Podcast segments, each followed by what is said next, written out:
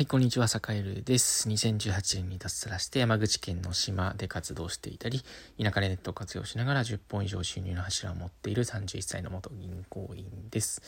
えー、さて今日は、えっと、だんだん畑を開墾しているという話をしようかなというふうに思います。えー、まあ、タイトルの通りで、えっと、開墾してるんですよね。えー、もともと工作放棄地、まあ、もともと畑だったんですけど、えー、工作放棄地になってしまった場所を借りて、えー、だんだん待ってか400平米かけ2プラス、まあ、2、300平米だから、えー、まあだから合計1ヘクタールぐらいか。1ヘクタールぐらいの段々畑を今きれいにしてるんですよね。はい。で、まあなんでかっていうと、まあそもそもね、畑やりたかったまあもともとね、あの、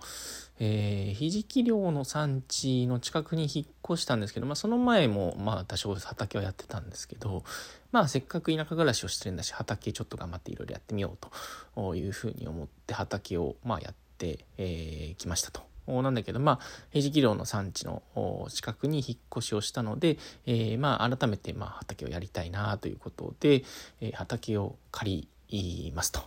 まあ、借りるんだけど、まあ、せっかくただ借りるんじゃね、えっと、なんかつまんないということで、えー、集落の一番、あの、なんだろうな、日当たりのいい場所に、えー、段々畑があっ、てそこがそのもう使われてないっていう状態だったんでね。こう使いなよっていうことを言っていただいてまあなんだけどなんだけど、まあ、すごい状態なわけなんですよね。えー、もう数年ほっとくと畑って森になるんですよね。森も林というか森というか、えー、木々がまあ生い茂っていてなおかつもう何ていうかあの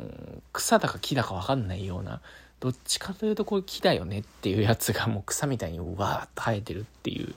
えー、状態になってているところを今、えー、345なんで今、え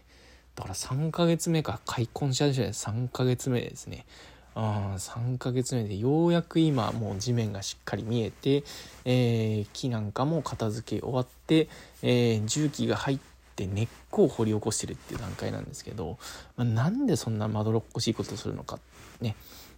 まあ、あのいくつか理由がある、まあ、さっきもちらっと話したんですけど、えーまあ、まず一つ目は、まあ、単純に畑がしたいと、ね、自分でこう作った野菜だったり、えーまあ、果物だったりっていうのでうまいんですよねこれがね。あの食事をこううまくするコツってやっぱりね自分で作る。あるいは作った人を知ってる、まあ、取った人を知ってる、えーまあ、この辺がね本当ね食事を本当に楽しむコツなのかななんていうことを思っててるんですけど、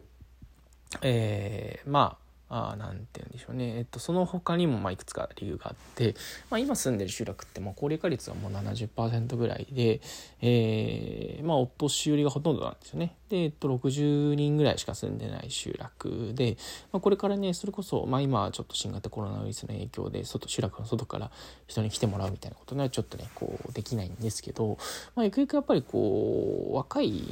人に、まあ、住んでほしいなっていうところもねあって。、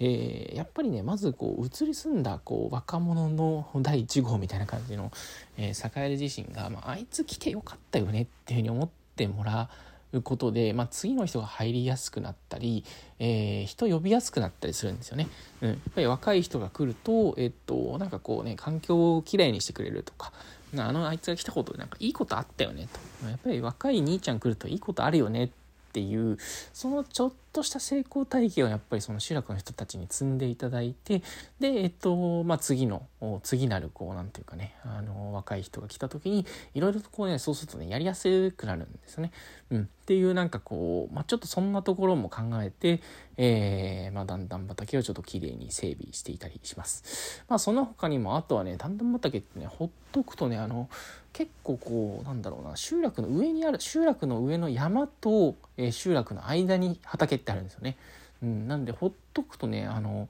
なんだろうな石垣が崩れたり水路があの塞がっちゃったりしてでそうするとね大雨降った時にね普通に土砂災害になるんですよね結構怖いんですよこれが。うん、なんで、えっとまあ、畑をやっておくだけでもあの山と、えー、里の間いわゆる里山ってやつですね、えー、里山が守られて、えー、そうすることで意外とこう防災対策にもなったりするみたいなこともあったりするんですよね。なのでまあぼちぼちと進めているわけなんですがまあぼちぼちじゃないんですよね。もう草刈りすぎて手首痛いぐらいの状態で、えまあ土日はもうほぼフルフルでえっとえー、畑を開墾しているわけなんですけど、えー、まあねそんなこんなで、えー、まあ、これから頑張っていこうかなと思うんですですけどまあ